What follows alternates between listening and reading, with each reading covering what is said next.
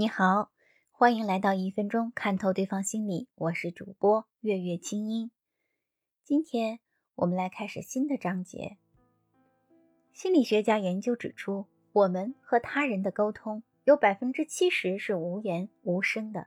对方走路、站立的姿势、歪着头、敲敲手指或者微笑、皱眉等方式，其包括的含义常比说话更丰富。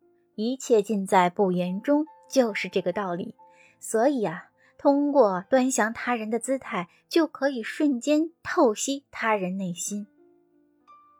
第一，身体姿势，比起口头语言来，身体姿势更能反映出一个人的内心，因为身体姿势受人的情绪、感觉、兴趣的支配和驱使，是内心状态的。外部表现，著名人类学家霍尔教授告诫人们：一个成功的交际者，不但需要理解他人的有声语言，更重要的是能够观察他人的无声信号，并且能够在不同场合中正确使用这种信号。一个人对他人所持的态度，往往反映在他的姿势上，比如。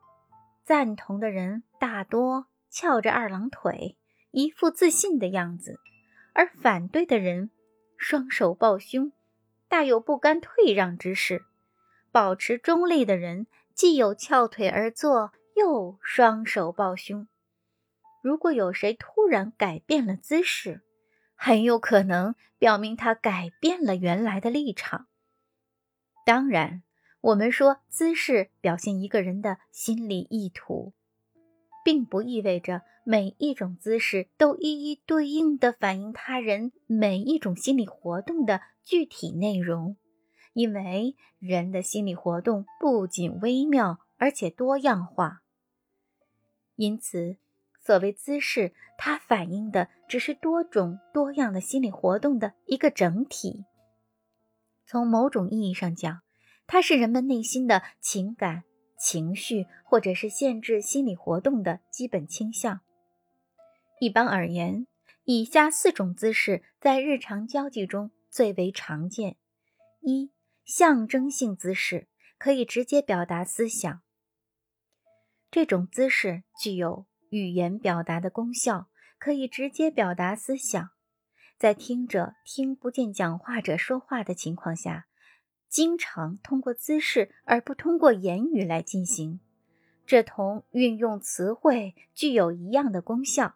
例如，地勤人员用来引导滑行飞机进入指定位置的姿势；交警指挥车辆有条不紊地前进的姿势，等等。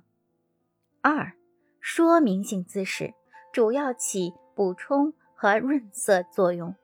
这种姿势往往伴随语言，用来对语言所表达的思想进行补充和润色，如脖子下缩、双臂紧抱、说“我快要冻死了”这种伴随语言的动作，就是说明性姿势。三、感情性姿势可以隐藏真实感情，这种姿势可能是有意识的。也可能是伪装出来的不真实感情，例如，年轻的新娘打开礼物时本来并不惊讶，虽然她早就知道里面包的是什么东西，但在一般情况下，感情姿势表露的大多是我们当时真实感情的反应。感情姿势可以伴随语言，也可以不伴随言语而单独出现。第四。调整性姿势有可能是无意识的，讲话者伴随言语做出点头、摇头等动作，告诉听者何时保持安静、注意倾听，或何时可以插话等等。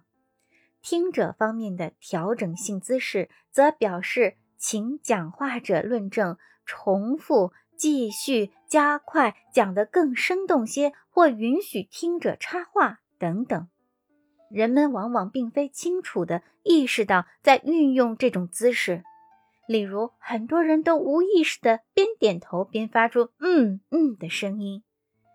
在与他人的交往中，如果你发觉对方的姿势显得别扭和可笑，那么此时他内心的情绪一定与他所表现的姿势不相吻合。在与他人的交往中，你全身的每一个细胞都在竭力地表现着。这些表现除了表情和动作等外，很重要的是身体姿势的功劳。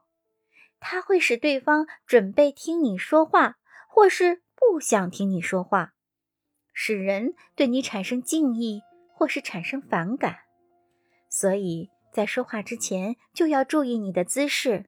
比如坐着突然站起来，或者把座位向对方移近一点，或者突然来个不寻常的姿势，只要坐得自然，坐得得体，对表达思想都有一定的帮助。